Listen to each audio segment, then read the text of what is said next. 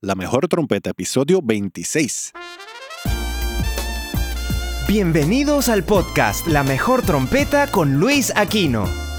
Vivencias, técnicas y secretos para ayudarte a llegar al próximo nivel. Y ahora con ustedes, su anfitrión, uno de los trompetistas más influyentes de Latinoamérica, Luis Aquino.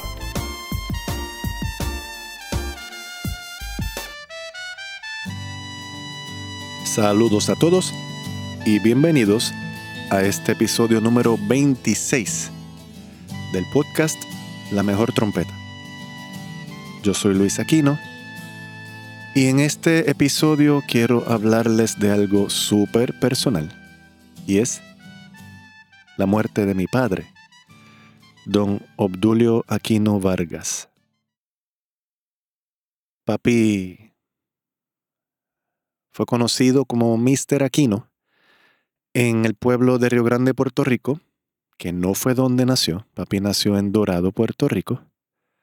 Pero en el 1961 se mudó a Río Grande porque se casó con mi mamá, quien es la persona que es de Río Grande. Y desde el 61, papi hizo del pueblo de Río Grande, Puerto Rico, su casa, habiendo sido papi maestro de carrera trabajando para el Departamento de Instrucción Pública en Puerto Rico. Primero entiendo que enseñó em, educación física y luego los últimos años de su carrera, o la mayoría de ellos, estuvo enseñando estudios sociales en el nivel de séptimo y octavo grado. Mr. Aquino, mi padre, papi como yo le decía, como le digo aún. Yo de hecho cogí clases con él en séptimo, creo que fue en octavo grado. Papi le dio clase a más de la mitad del pueblo de Río Grande, entiendo yo, en sus años de carrera. Papi era muy querido en Río Grande, cosa que mi hermana y yo nos enteramos en, el, en su funeral, en su velatorio. Pero quiero mencionarles que papi murió de cáncer en etapa 4, metastizado o con metástasis, hígado y pulmones. Em, papi nunca bebió una gota de alcohol y nunca fumó. Ironías de la vida y de la genética. Fue una de sus frustraciones. Luis, mírame aquí echado en esta cama. Yo que fui atlético toda mi vida, y hago un paréntesis para decirles que mi padre estudió su universidad con beca atlética, era corredor de pista y campo, específicamente 800 metros, 1200 y también el relevo 4x400. Eh, él no era corredor así de carreras cortas de 100 metros. Eh, no sé si llegó a correr 200, 200 quizás sí. Em, pero yo no hablé de esto con mi papá nunca. Corrijo.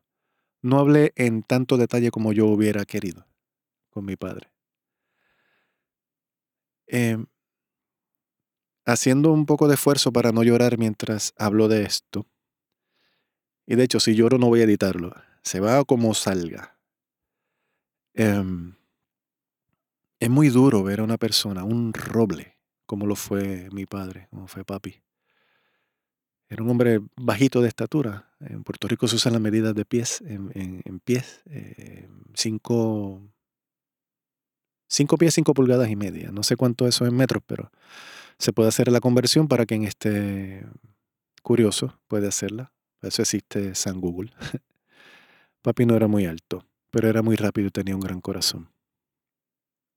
Ver a ese roble yendo cuesta abajo cada día ante tus ojos no está fácil. Papi vivía solo en, en, su casa, a unas tres horas de distancia de donde yo vivo en este momento.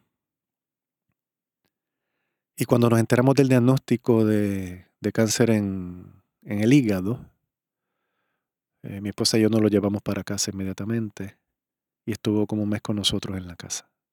Pero de camino para la casa paramos en un hospital, el mejor del área donde vivimos, Y le hicieron un CT scan de, de la parte de su tórax, ¿verdad? Parte de arriba del cuerpo.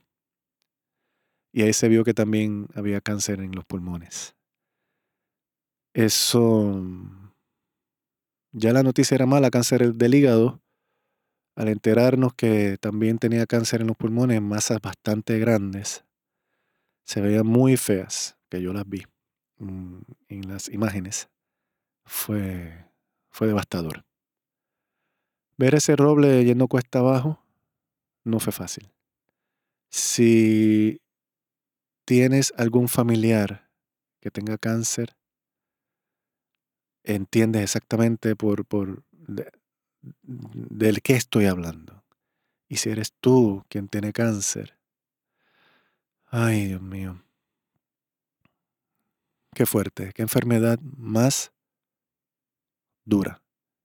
Y te coge de estúpido, porque había momentos, había días en los que papi amanecía con una energía, una vitalidad, unas ganas, así riéndose, echando chistes, cantando.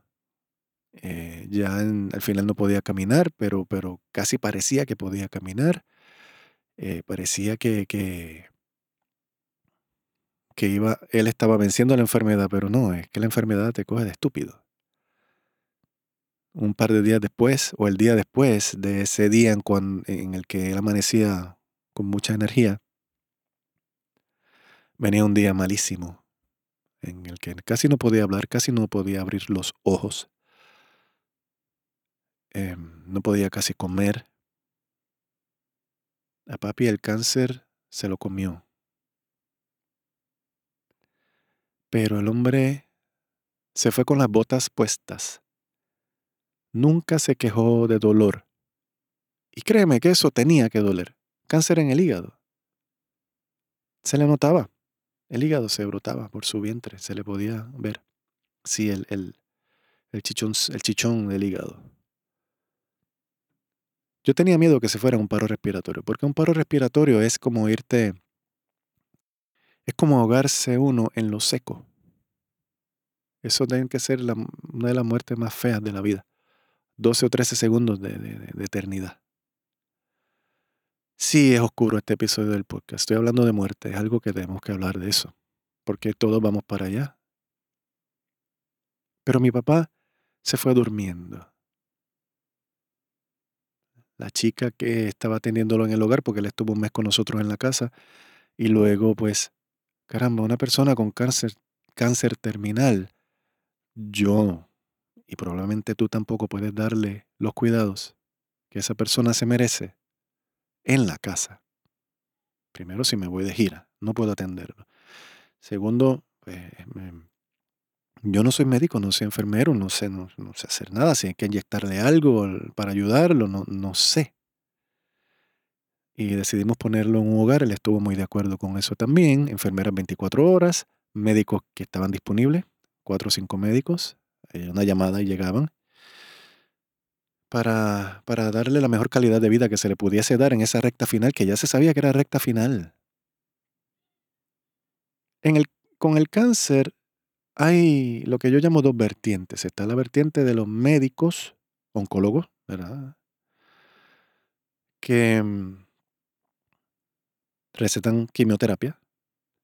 Y hay quien dice que, que no, no, yo nunca le daría quimioterapia porque eso es veneno, eso mata las otras células también. Y muy bien es cierto, sí. Pero hablando desde el corazón, yo espero que nunca te dé cáncer a ninguno de tus familiares.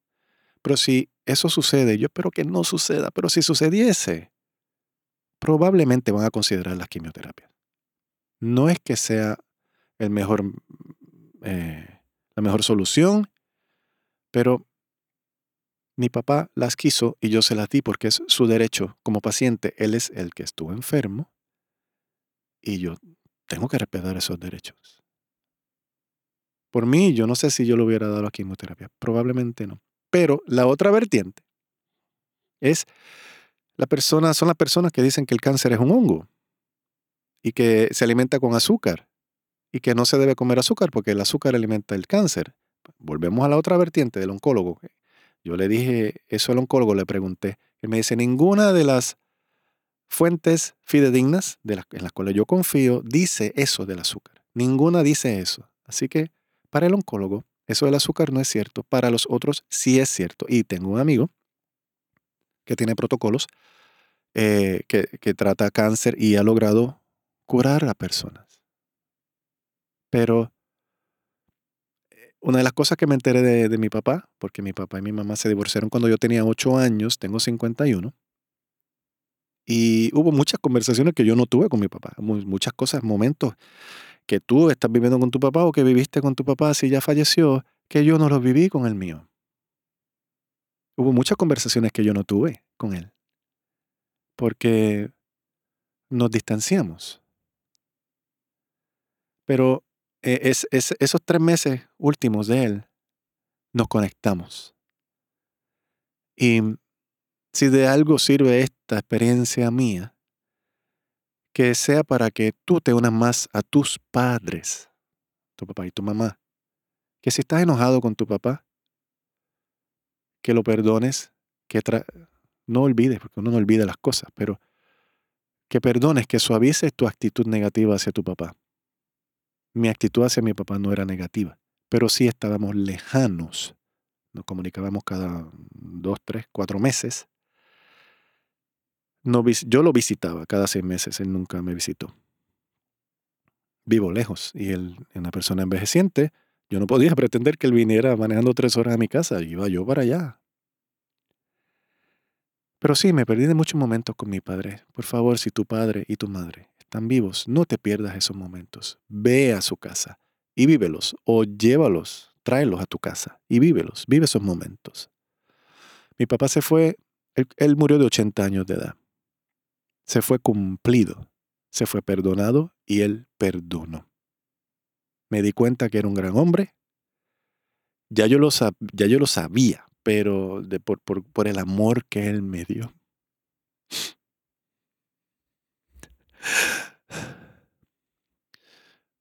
Papi, a través de la distancia, aún, aún a, a través de la distancia,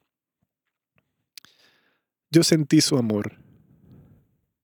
Yo sentí su amor en algún momento cuando yo trataba de, moverlo, que, que, que, no era fácil la situación porque no podía cooperar conmigo, estaba muy débil, si había algún tipo de desacuerdo en cómo moverlo entre él y yo, que yo me molestaba un poco, él me decía, Luis, pero Luis, con ese amor. Eh, yo tengo síndrome de Asperger, es un tipo de autismo bien leve. Hay cosas que a mí no se me hacen fáciles. Yo viendo a mi padre tirado en la cama, no tirado, acostadito en la cama, el niño autista dentro de mí decía, Come on, dad, get up. Ven, vamos, papi, levántate. Tú puedes, tú siempre fuiste un roble. Y no podía. Él nunca se enteró de eso. Quizá ahora se entera porque yo, en el mundo espiritual, creo que cuando las personas abandonan el cuerpo físico, se convierte en, en, parte de tu cuadro espiritual y entonces comienzan a ayudarte, a cuidarte de alguna manera metafísicamente. Yo le he dicho a un par de personas y estoy convencido que mi padre vivía a tres horas de camino de mí físicamente, en carro. Ahora que ya no está en el universo físico, está a tres segundos. Así que Papi me dio mucho amor de lejos. Y se fue cumplido. Se fue durmiendo. Y en su velatorio me di cuenta aún más de su grandeza como hombre.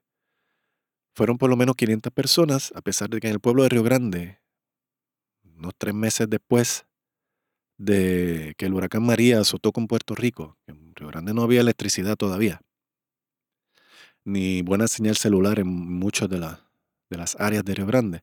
Fueron por lo menos 500 personas. Si no, hubieran ido 2, 3 mil personas porque papi eh, era, es aún muy famoso en, en Río Grande. Me dio un tremendo ejemplo. Me enseñó humanismo. Me enseñó a... Eh, me enseñó paciencia. Papi era un hombre muy paciente no le gustaba que lo ajoraran, como decimos en Puerto Rico, no, no le gustaban que, no le gustaba que lo llevaran a prisa. Y como si recuerdo bien, puse en una foto cuando estaba tocándole trompeta en, en- a, su, a su ataúd. Yo espero en vida convertirme en la mitad, llegar a ser la mitad de hombre que, que fue mi padre. Hablando de trompeta, tuve la dicha de tocarle sus cinco o seis canciones favoritas en el hogar. Le puse una sordina a la trompeta para que el volumen no molestara, ¿verdad? Las otras, los otros, pacientes que están alrededor. Y le toqué mm, cinco. Me gustaba mucho Julio Jaramillo, Yudilo González, Gilberto Monroy. Y en vida, este está en vídeo filmado, eso no lo voy a publicar. Él estuvo sonriéndose todo el tiempo mientras yo tocaba. Él nunca fue un concierto mío, así yo de adulto, de profesional. No le gustaba salir de noche. Él no, no sabía quién soy yo para mucha gente en, el negocio de la música. De- el respeto, ¿verdad? Que mis colegas muchos me tienen y lo agradezco. Y eso es ganado, pero lo agradezco y gracias a Dios, etcétera. Gracias a todos los que han tenido que ver en eso. Él, él, pero sí él está muy, muy, muy orgulloso de mí por, por sus razones. Orgulloso de mi hermana mayor también. Este episodio es un poco desahogo, un poco mm, comunicarte, ¿verdad? De cómo me siento y cómo más o menos fue este proceso. Pero, y, hablar un poco del cáncer, que es, algo horrible. El Alzheimer's es horrible también para los familiares de la persona que lo sufre. Pero no es que estén en carrera ninguno a ver cuál es peor, no importa. Pero el cáncer, por lo menos como le tocó a mi padre, fue horrible también. Y repito, se fue con las botas puestas. Él siempre decía, estoy bien. No, no, papi, ¿qué pasó? ¿Estás tosiendo? No, no, estoy bien. Tranquilo, estoy bien. La última comunicación que tuve con mi padre antes que él falleciera, eh, yo lo fui a visitar una tarde y, en la siguiente madrugada, a la una y poco, murió. Él ya no podía hablar, había muchos días que él no podía hablar, pero en ese día tampoco pudo hablar. Y yo le digo, papi, tú vas a estar siempre cuidándonos a, mi hermana y a mí, estés donde estés. Y él lo único que pudo hacer fue asentir con la cabeza. Esa fue mi última, mi última comunicación con mi papi. Así que Obdulio Aquino Vargas y Bae, que puedas seguir desarrollándote espiritualmente, que donde estés estés bien. Gracias porque sé que me visitaste. Tan pronto te fuiste, visitaste a mi casa, te sentí. Y sé que estás a tres segundos o menos. Y a ti que estás escuchando esto, a ti eh, oyente de este podcast, te agradezco tu paciencia y que has estado hasta este momento, si es que aún sigues aquí. Y, y nada, eh, espero que lograr ser una mejor persona cada día. No voy a ser perfecto nunca porque ni aun mi padre lo fue. Pero voy a seguir adelante y, y espero que tú sigas adelante. Y como todos en algún momento vamos a desencarnar, vamos a morir, espero que ese momento para cada uno de nosotros sea altamente espiritual. Que tengamos una buena muerte. Que desencarnemos de una manera bonita. Y que lo que haya después sea bonito y sea de crecimiento espiritual de una manera hermosa. Gracias por escuchar esto y de nuevo, gracias.